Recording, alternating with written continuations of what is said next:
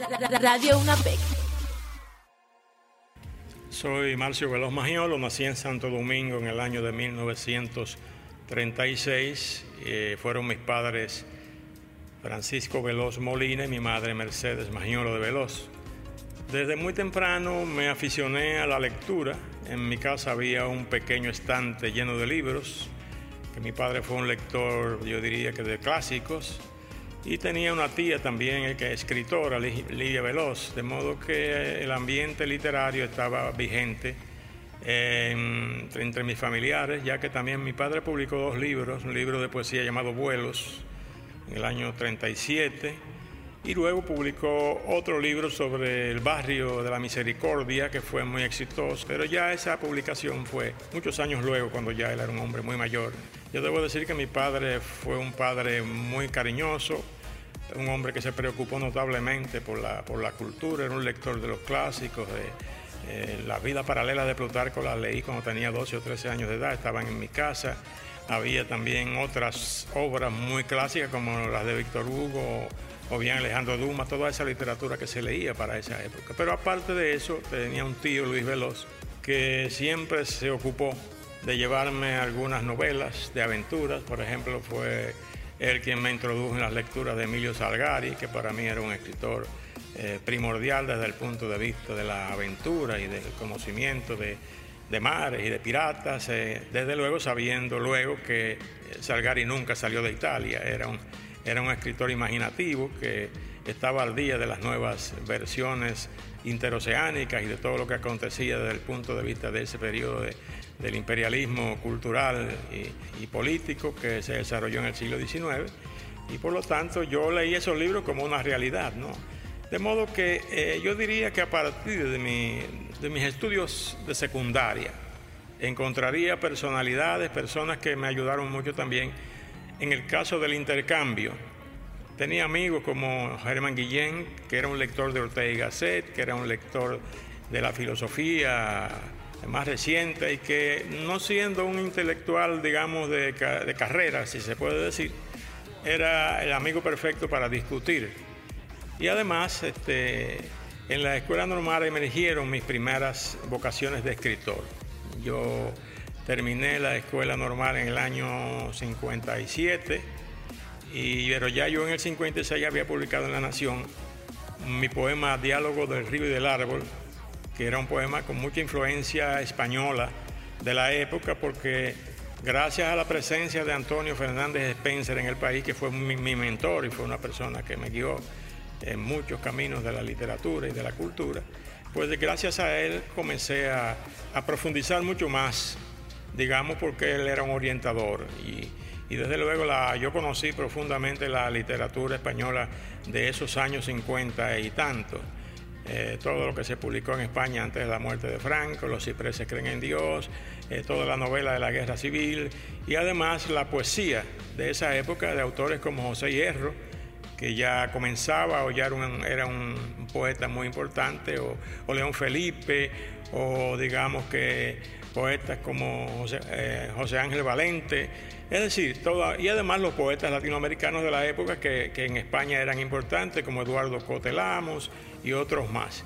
De modo que ya en ese mundo entré en la parte literaria, eh, con gente conocida, como la gente de la poesía sorprendida, los, sobrevivientes diríamos, como Manuel Llanes, el, propio Puchongo Enríquez, eh, Franklin Mieses Burgo, que fue un amigo siempre generoso, eh, Manuel Rueda, que regresaba de Chile, de modo que me envolví en ese mundo y comencé a trabajar la poesía y en el año 57 eh, publiqué un libro, El Soy y las Cosas.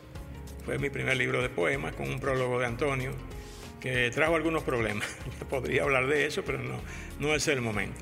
De modo que ya este, la novela me sorprendió, porque yo no fui nunca adicto a, la novela como tal, sino que después de haber eh, leído a Lagerbies, a Paul Lagerbies, eh, su novela Barrabás, que fue una novela. Entré en la novela bíblica y leía a Roger Van Erde, eh, Bruce Marshall, de, cada, uno un denario. Toda esa novela de orden católico cristiano, de otro tipo, toda la novela clásica de ese periodo más temprano como Ben Hur o, las novelas de, eh, de Sienkiewicz, eh, etcétera. Eso, eso me nutrió mucho porque yo tenía simplemente una formación evangélica. Mi madre era evangélica, yo visitaba la escuela bíblica de la calle 19 de marzo con Mercedes, donde ella fue fundadora también. Y este, eh, en ese periodo el aprendizaje bíblico fue para mí muy importante, muy importante. Recuerdo que mi abuela, Rafaela Núñez, viuda Magiolo, que una persona con mucha virtud, muchas virtudes, me prestaba siempre una revista llamada Manzanas de Oro, que era una revista evangélica que ilustraba además las escenas de la Biblia. Y entre esos aprestos, bueno, pues nació una, vocación. Yo escribí El buen ladrón precisamente cuando Lagerbeach publicó El Barrabás, que fue en los años 50, había ganado en esa, por esa época el premio Nobel, y me encantó no solamente El Barrabás, La Sibila, el, el Verdugo, toda esa novelística que tenía un mundo imaginario más allá de la historia, de lo que utilizaba los recursos de la imaginación eh, basándose en temas históricos que transformaba de manera sensacional. Entonces escribí El buen ladrón, una novela sobre uno de los crucificados con Cristo, y a partir de ahí, bueno, escribí Judas en el año 62. Eh, ambas se publicaron en la colección Pensamiento Dominicano, lo que para mí era realmente un, un logro, ¿no? porque ahí publicó Más Enrique Juriña, publicó gente muy importante.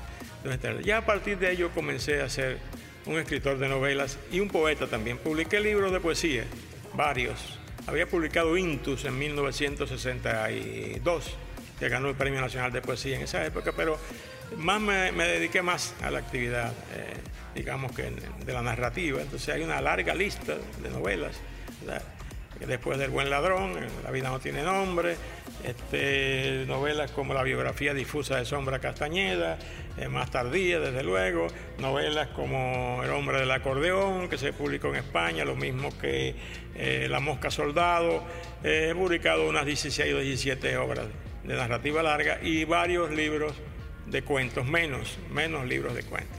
En la actualidad, bueno, soy un escritor ya con mucha obra publicada, eh, también he practicado la antropología y la arqueología porque me fui a España enviado por la Universidad Autónoma a estudiar estas materias. Hice un doctorado en Historia de América, retorné y comencé a trabajar en el Caribe, la parte arqueológica, eh, de alguna manera ayudando a la transformación de las interpretaciones que se tenían sobre este, este, este aspecto. Estoy casado con Norma Santana Geraldino de Veloz, quien ha sido durante 42 años mi compañera, mi, ayuda, la persona que me ha dado aliento en muchas ocasiones en que me he deprimido, porque tiendo un poco a, deprimirme, pero evidentemente la vida ha sido generosa para mí, que no lo, puedo, no lo puedo negar. De modo que aquí estoy para hablar con ustedes de mi obra y espero que los cuentos o, o los trozos de literatura que pienso leer sean del agrado de todos. Bien, voy a leer mm, el capítulo 7 de mi novela La biografía difusa de Sombra Castañeda, que fue publicada por vez primera en Venezuela y que luego en la editorial venezolana del Estado y que luego se publicara ya en varias editoriales aquí. Esta historia es la historia de un personaje que al morir, en el momento en que se, eh, un beodo que se cae, golpea una acera con la frente y empieza a delirar, y en su delirio lo que escucha es el discurso de Joaquín Balaguer en el momento en que el doctor Balaguer despide el cadáver de Trujillo. Por lo tanto, el personaje inventa otro mundo, un mundo paralelo a las palabras. Incluyo en la novela eh, casi completo el discurso aludido. Entonces, este, voy, a, voy a leer un capítulo que es muy interesante porque en él intento hacer una, una reconstrucción de cómo eran los juicios de la dictadura, pero en la mente de un personaje que está totalmente alucinado. Y esa es la parte que, parece surrealista de la novela, que se presenta en muchos de los capítulos. Todo este inopinado relato nació cuando con el rabillo del ojo el general hizo aquella señal, quizás se rompieron los granitos del palacio y las gentes que estaban en el salón militar comprendieron que no había posible salvación para los reos. El general culebreó por encima de los balcones se llevó las manos al moco de pavo y cantó el himno nacional entre dientes, cerrando los ojos como quien canta una desolada canción de amor. Los jueces sabían que aquella señal era la señal de la muerte. Por eso, la cisalpina mirada del juez número uno balbuceó un son de pestañeos y cantaleteó un silencio temeroso.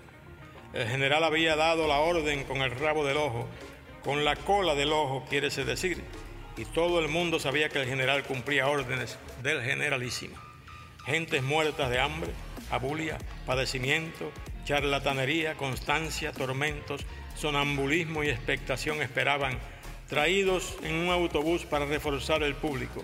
Ujum, esperaban fuera, decimos, el resultado final del partido. Almendares y Habana Licey y Escogido, o bien Yankees y Dodgers, en general contra los confabulados. Se decía que los confabulados habían alquilado a un maricón para que coqueteara con el general. Se decía que la bruja del generalísimo había descubierto el complot. Se decía que la confabulación terminaría cuando el maricón lograra demostrar que el general era enemigo del gobierno. Cosa imposible, desde luego. Pero eran rumores, los incidentes, rumores de siempre. Todo terminaría, la prensa no se hacía eco, cuando el general cayera en la trampa tendídale, porque las agencias extranjeras y americanas informarían al generalísimo de la trama soñada por su general. Pero lo cierto es que todo aquello era absurdo. La gente es dada a novelar. Se decía también que habiendo alquilado el maricón para que coqueteara con el general, la combinación terminaría cuando el maricón concluyera acercándose al generalísimo, poniéndole un veneno cía en uno de los pozuelos sobre los que el generalísimo asentaba el bigote cuadrado antes de almorzar. Pero se ha dicho también que alguien se dio cuenta de que el hermafrodita era un mandado, descubriéndose la inconsolable trama en la cual había ministros basurales, farmacéuticos elementales, epiburócratas tecnificados y solapados oficiales cansados de tanta perpetuación peripatética. Pero nada de ello era cierto, falta de información y nada más. Por tales motivos, razones y circunstancias, el general movió el rabillo del ojo como mueve el rabillo del culo cualquier perro realengo y el juez, que siempre siguió los lineamientos y ritmos de las marchas y paradas militares, comprendió sin esfuerzo que desaparecería grácilmente si la condena no llegaba a sus últimas consecuencias. Como juez consciente había por fin logrado comprender una de las frases más filosóficas del régimen. La muerte que nadie ve es la que no se discute. Reían. Efrán, que había escuchado desde la infancia cuando mataron al cabo Baqueta, porque dijo que las rifas de aguante eran más puras que la Lotería Nacional. El juez había seguido el recuento prefabricado por el fiscal, defensor del estado de sitio y del consecuente estado de cosas. El fiscal había dicho más o menos esto. Los poliacusados eran una gente peligrosa porque habían ideado muchas formas de acercarse al generalísimo, pero para alborozadamente llevárselo de encuentro. Pero que la inteligencia preclara, indiscutible, divina y también alborozante del nuevo padre de la patria había intuido en la distancia los deseos imprevisibles de este grupo de apátridas y cluecos que decían y decían. Cuando la caguera lo atosigaba, el fiscal volvía atrás y comenzaba su aprendido discurso hasta los primeros surcos, para gaguear nuevamente como un disco estropeado al que para escuchar completo hay que oír varias veces.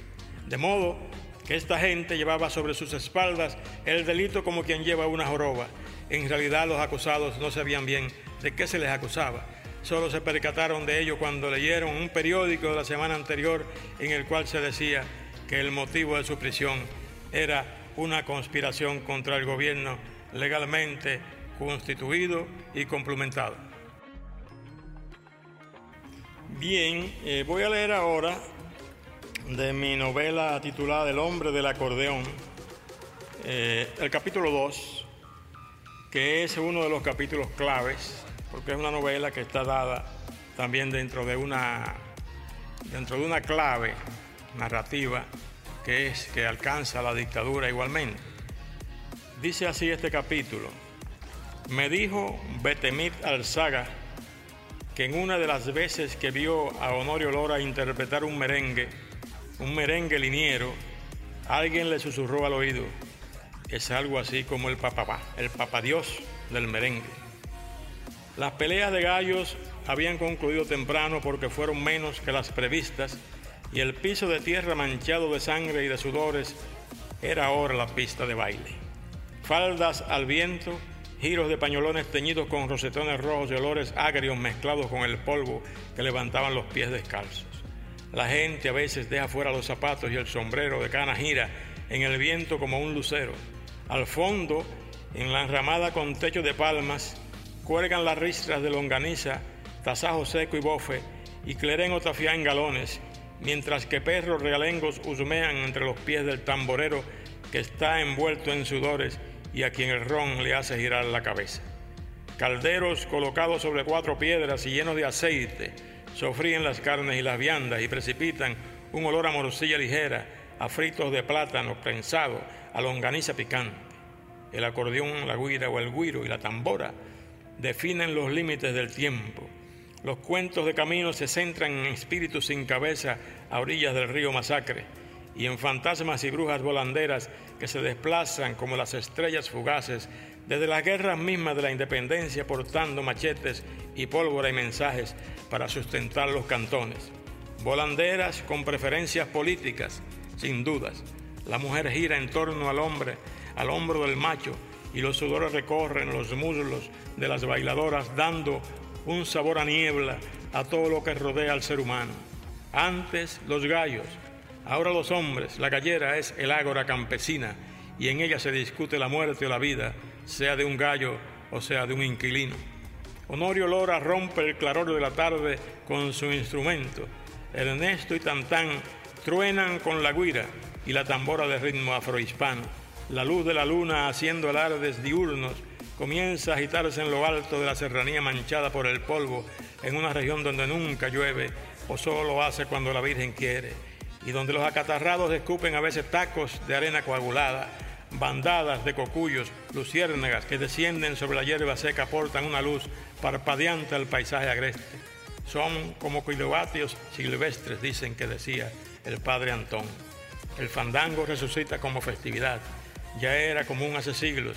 Ahora viene un tado de merengue en el que se cantan las gracias de la mujer, las supuestas bondades de la tierra seca y sin sembradíos, habitada por los chivos de la sabana que cuando mueren ya están sazonados porque se alimentan de orégano. Las caderas mueven en ocasiones glúteos fenomenales, la cintura ondula, el pañuelo atado al cuello es una banderola que anuncia alegría. La gloria musical del acordeón alemán, que jamás pensó llegar a los trópicos tiplea, salta creando luces que se meten en los pies de los bailantes. Los descalzos se defienden de los que tienen calzado. Las vueltas son eternas y el viento gira como un ángel físico metiendo polvo entre las verijas de las narices anchas, el turbante femenino y los machetes con mango de nácaro brilloso cuerno de vaca. Hay quienes pueden dejar fuera el revólver, pero jamás el machete. El clerén tibio, gloria para el gaznate, baja en recipientes de hojalata y vidrio oscurecido y el capitán se hace la vista gorda, separando un galón de alcohol que consumirá luego en su propia parranda. No importa ya el impuesto que la guardia cobra por cada pelea o por cada festividad. Cuando la borrachera se consolida, los impuestos desaparecen. Una joven perfumada se acerca a Honorio Lora y le besa el bigote entrecano. Honorio la mira como quien mira a una virgen, se persigna, ya se conocen. Persignarse es su mejor piropo, un piropo gestual que todas anhelan, el que muchas aspiran. La mujer de gallera es altanera, puede ser bella, es brava, y sabe cuál es el hombre con el que se acomodará en el lecho entre el pajonal de cara a las estrellas, con un cuerpo amante encima que la hará gozar y sufrir si es joven, bonita y tiene además de deseos, fe en algún futuro galopante. Por eso se mantiene vigente la letra de un merengue que protesta contra los bailes en donde el clerén, el ron y la música convocan al sexo. Que la mujer mía no baila en gallera, yo le monto fiesta cada vez que quiera. Palabras de merenguero con experiencia. Ignacia Marzán puede escuchar a varios kilómetros de distancia la fuerza de aquel acordeón, el estilo inconfundible del divino instrumento. Ella domina el rumor de cualquier lejanía. Las manos de Honorio son un milagro y producen milagros. El sonido lejano es como una especie de rompevientos que viene hecho ritmo en medio de la tarde que se muere, de la noche que se crece. La gente aplaude y ella a cualquier distancia puede oír los aplausos y Honorio Lora es quien los engendra. En la distancia, Ignacia Marzán hace memoria de esas manos que, si bien siguen presionando el teclado y lo recorren para inventar la música, también caminaron con sopor melódico sobre su cuerpo cuando Honorio Lora impuso sus leyes amorosas. Tan tan inicia un toque de tambora golpeando el cuero y el borde de su instrumento de parache doble, piel de chivo en un lado, piel de chivo en la otra. La tambora hembra y macho instrumentados es un instrumento andrógino y la gente se arremolina en torno a él. Carajo, piensa el tamborero, no hay mujer más merenguera que la mujer de la salada. Honorio, borracho, con los ojos brillantes, salpica con sus notas a la distancia e Ignacia Marzán puede oírlo, puesto que sabe que aún así, ajada y vieja, Honorio la recuerda cada vez que toca. Luego de amarlo, ella sigue siendo un eco de sí misma. En una antología publiqué un cuento titulado La fértil agonía del amor y otro que se llama La pierna de Messier Lavalette, que me parecen cuentos los más cerrados, los más completos que he escrito. Entonces voy a leer primero La fértil agonía del amor. Emilia me miraba de reojo y con sus grandes silencios me envolvía como en una atmósfera de polvo y nubes densas. Entonces el sudor me chorreaba por las caderas y debajo de mi impecable traje de gabardina rayas percibía el cosquilleo de las gotas, rodando asustadas y ahogándome en una humedad casi de río revuelto, de arroyo en penumbras, de sombría catarata cuyo origen no era sino el deseo.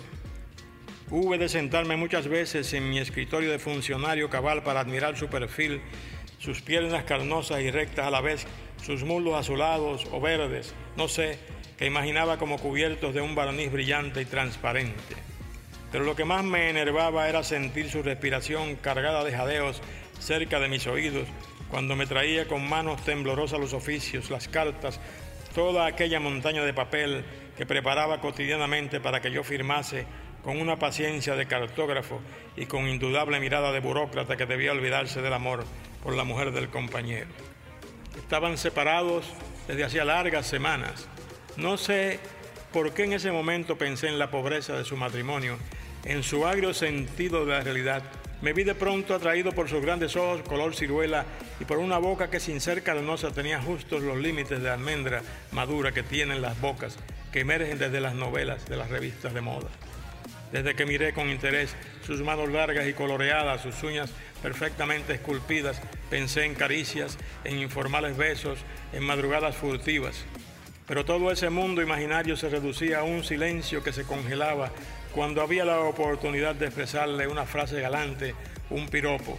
Esperaba la coyuntura, como dicen los políticos de la izquierda, pero cuando ésta aparecía mis instintos reculaban llenándome de un deseo insatisfecho que me hacía agonizar cada mañana en los momentos en que sentía el ruido de sus dedos sobre el teclado y el ruido de sus palabras confusas y abigarradas agolpándose en mi oído en mi imposibilidad de siquiera tocar una de sus manos.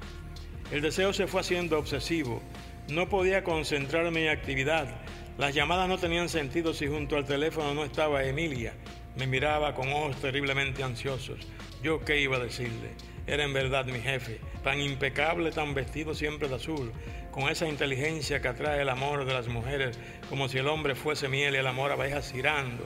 Yo repetía su nombre por las noches, Gabriel, Gabriel, y sabiendo que traicionaba a la memoria de Juan lo hacía.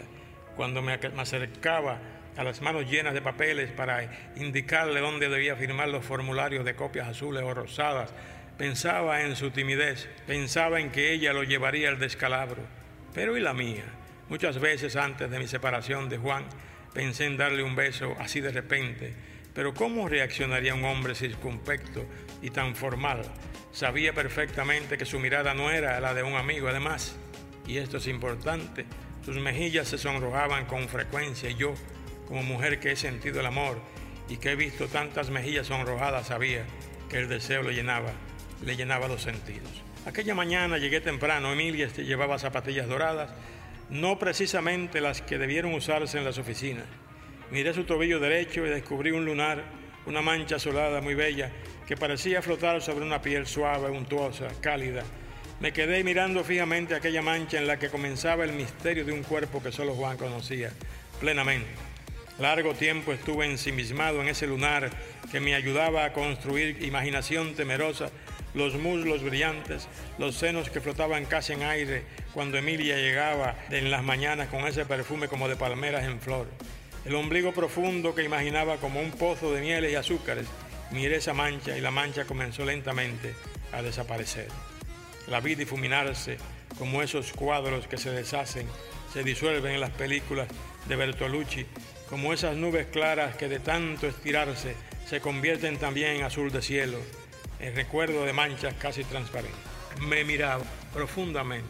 Ahora, tal y como lo hacía desde semanas antes, clavaba sus ojos en mis manos, en mi cuerpo y en mis labios.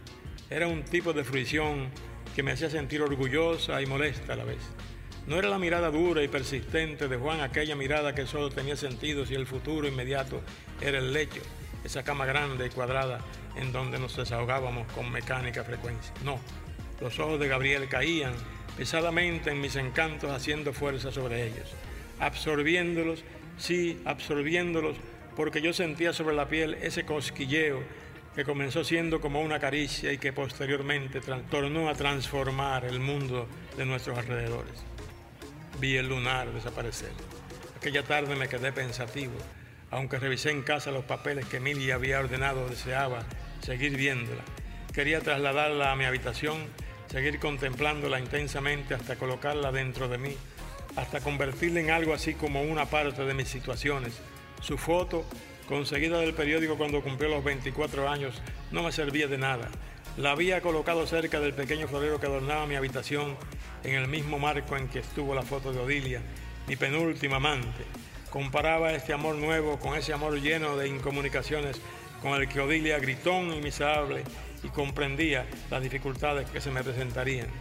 Decía Odilia que la mujer era como una gata rabiosa, porque cuando el deseo la atenazaba, preparaba las garras y se daba por entero agrediendo al hombre que amaba. Pero con Emilia no sucedía lo mismo. Mi silencio y ese deseo reprimido eran como el reflejo del propio ser de Emilia. Yo esperaba que ella diese el primer traspiés, la primera oportunidad.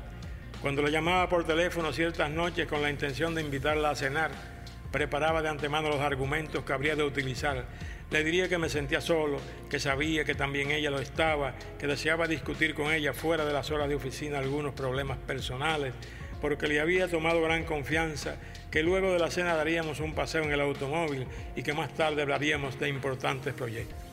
No le haría ver que una vez hecho ese primer contacto, la llevaría a bailar y a tomar tragos en la fuente o en el Mauna Loa o en cualquiera de esos centros festivos en los cuales es posible hablar al ritmo de la orquesta. Me miré el tobillo cuando el agua tibia y dulce rodaba por mis piernas aquella mañana y noté la desaparición de la mancha heredada de mi madre. Era una mancha de familia. Juan me decía que era lo más bello de mí, pero desapareció como por encanto.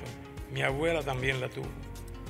Mis llamadas telefónicas, sin embargo, se convertían en contactos y conversadores sin objetivo, Pronto perdí el sentido de todo cuanto había planeado y durante largas horas conversaba con Emilia de proyectos futuros, de posibles aumentos de los precios del petróleo, de los nuevos maquillajes MacFactor, marca que ella utilizaba aunque no era la más cara ni la más elegante.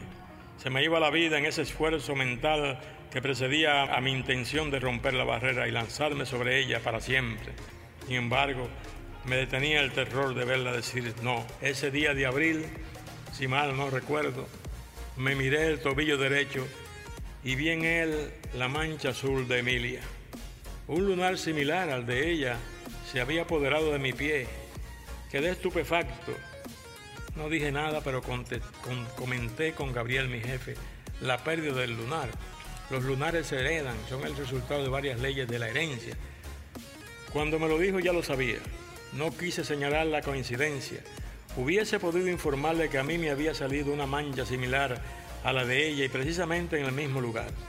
Pero hubiese producido terror en su temperamento frágil o tal vez ella hubiese permitido una profunda conversación sobre lo penetrante del verdadero amor y abierto las puertas para un entendimiento, para unas relaciones que en su imposibilidad me llenaban de angustia. Es que a la mañana siguiente me sentí mal y no quise ir a la oficina. Gabriel me llamó Decía que mi imagen no podía separarse de su cabeza, que era realmente una obsesión de trabajo, el pensar en mí el buscar mi ayuda para cada momento.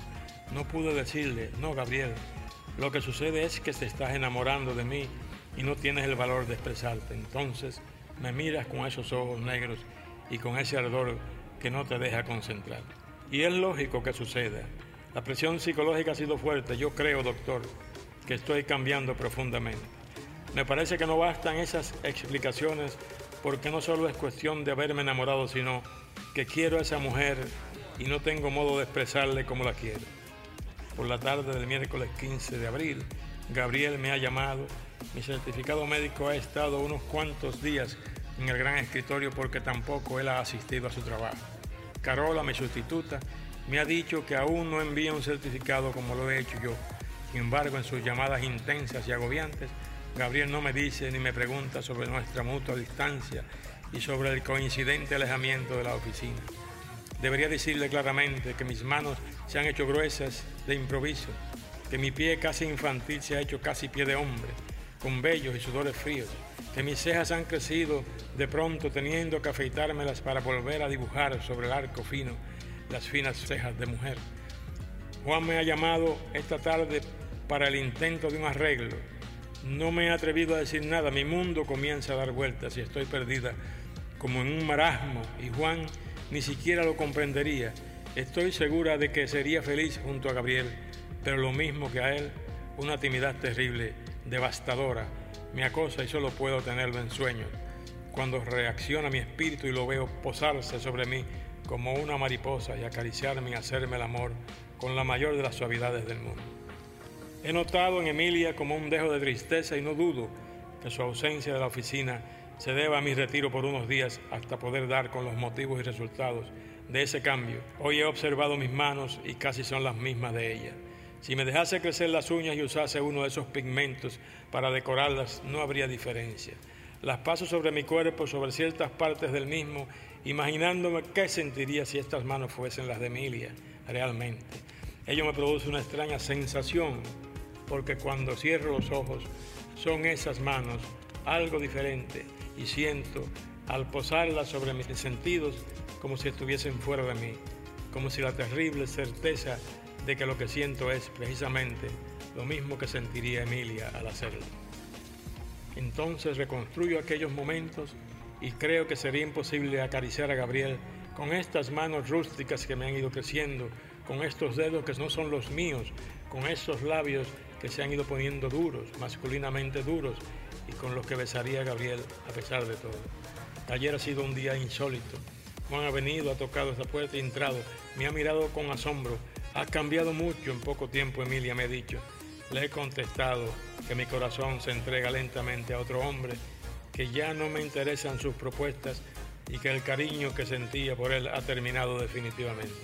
Entonces ha tomado mis manos con un gesto de amor, con ademán de reconciliación, y estas manos ahora rudas se han zafado violentamente de las de Juan, acobardadas, porque son como manos de hombre que no quiere sentir tacto de hombre.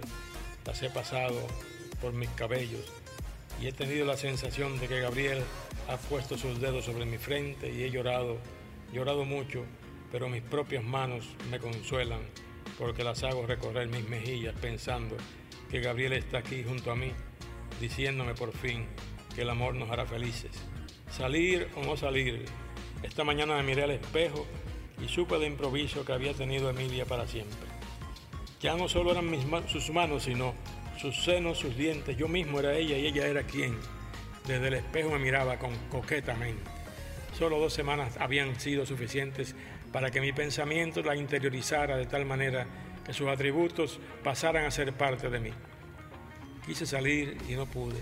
Gabriel estaba en mí, vivo, atento, como un viento de la noche que acecha tras el ventanal. Mis labios sintieron el nacimiento del bigote a su lado. Soñé que me enamoraba de mí misma porque Gabriel era, era yo y yo era Gabriel. Sudaba, temblorosa o tembloroso, por así decirlo, porque mi sexo comenzaba a cambiar. No le había dicho nada, pero la última vez que conversamos, nuestras voces se transmutaron al punto de que cuando hablé emití el sonido de su propia expresión sonora, dulce, la expresión del jefe administrativo que me miraba, con fruición las manos, y que soñaba con mi garganta, y que pensaba en mí, ahora lo comprendo con deseos profundos de tener. Esa tarde me decidí. sabía, casi intuía ciencia cierta lo que había pasado con Emilia.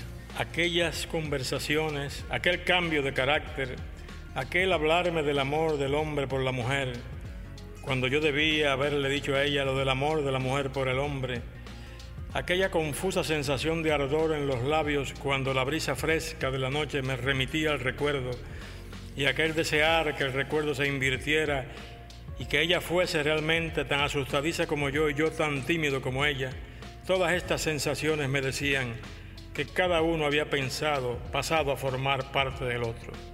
Ella era él, es decir, yo, y en cambio él era ella, es decir, ella, porque comenzaba a desear el nuevo encuentro, el encuentro de seres cambiados, trocados por el amor. ¿Hasta qué punto ella me reconocería en él y hasta qué punto yo me reconocería en ella? Debíamos resolver cuanto antes el enigma, vernos desde el otro, desde el otro sexo, desde nuestra nueva realidad vital, desde nuestra nueva manera de afrontar la vida. El encuentro inicial, después de las forzadas vacaciones, nos haría trazar la estrategia, la estrategia final, porque al fin y al cabo tendríamos que seguir viviendo. Vi esa nube y pensé en mi manera de ver la vida. Pensé en mis ropas de hombre ahora inservibles y en sus ropas de mujer, en sus viejas modas porque se hicieron viejas en solo horas.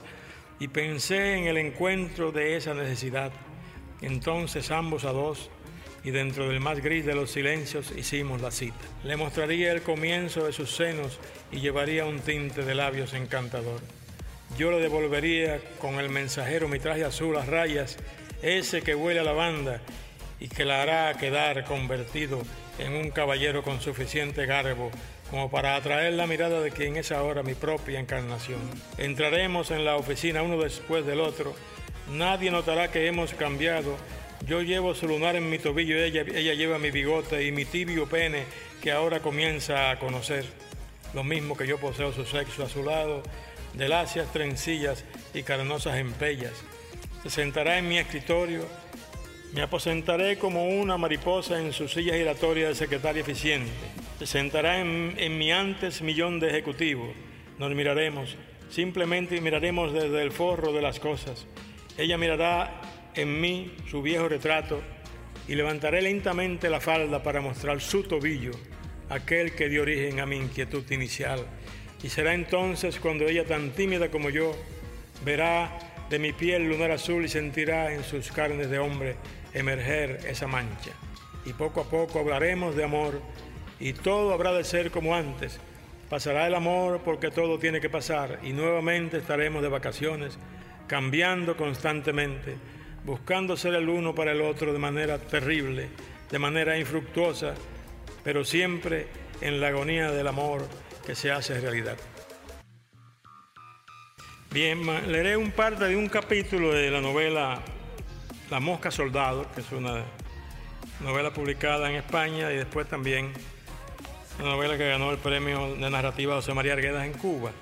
El bar de Nathaniel Rosen Bar and Restaurant of Mariscos Frescos, tal era el complicado nombre, era como una parroquia del sabor y la religión, del putismo y la noche serena, del misterio y la mejor melancolía, de todo para todos, días dedicados para cada cosa, días en los que gozamos de la presencia de Dulcinda, oh Dulcinda, una puerca enredada y entrenada por Nathaniel para que se sentara con los clientes, transeúntes y visitantes a beber cerveza y que se emborrachaba al tercer litro haciéndonos desternillar de risa.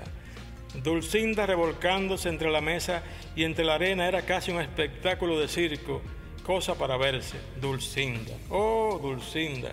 Era chistoso y sorprendente verla empujando con el hocico húmedo los vellones que hacían funcionar el aparato musical y marcando además los discos que amargaban a Nathaniel, su dueño, quien jamás olvidó sus tres últimas mujeres, todas oriundas del batey.